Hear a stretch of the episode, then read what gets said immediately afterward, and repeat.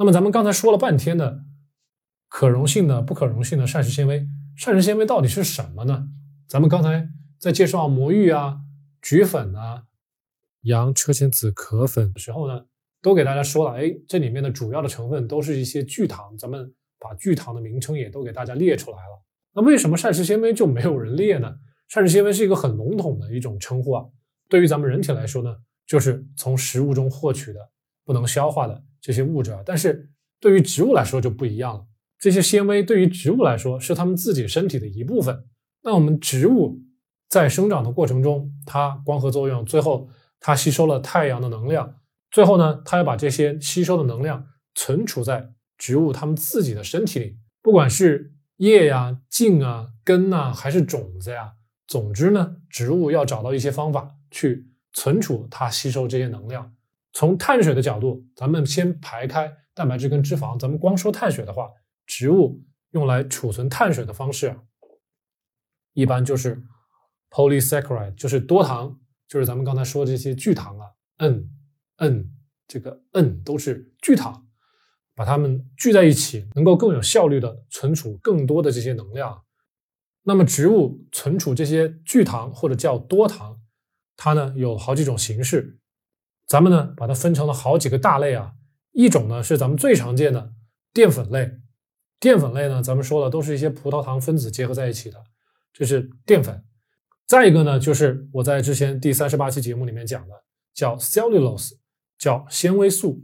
那么它呢，其实也是一个个的葡萄糖分子结合而成的，但是呢，这个葡萄糖分子的结构啊，和淀粉的葡萄糖的结构有一点点不一样，导致呢，咱们人体没办法利用这些葡萄糖，所以它被称作纤维素啊，咱们人体没办法吸收，主要的存在于植物的茎啊、叶啊这些上面。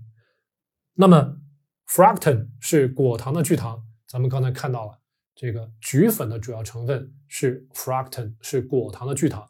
果糖呢，跟葡萄糖不太一样，所以这个地方单独的分成了一类，叫做果糖的聚糖。那么最后还有一个是什么呢？叫做 hemicellulose。大家发现没有，跟这个 cellulose 好像啊。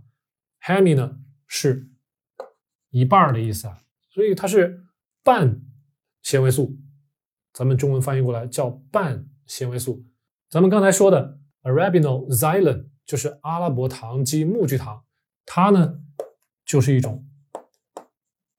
hemicellulose，还有呢，魔芋 glucomannan，这个呢也是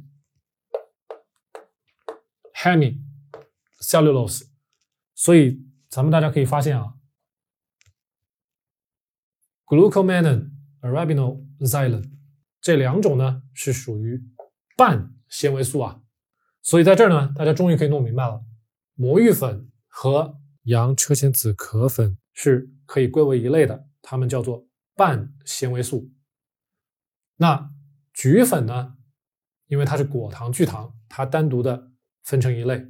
那咱们平常吃的土豆啊这一类呢，它叫 starch，叫淀粉。咱们人体能够直接消化、可以直接吸收的是淀粉，其他的纤维素啊、半纤维素啊、果糖聚糖啊，咱们都自己没有办法消化。所以大家吃除了淀粉以外的其他的这些聚糖、纤维素，比如说咱们平常吃的蔬菜，很多就是纤维素。这种半纤维素，咱们很多蔬菜里面也有。因此呢，从利用效率上来说，咱们人类肯定是首选淀粉类的植物，对吧？自己吃进去就可以直接吸收，这样效率最快。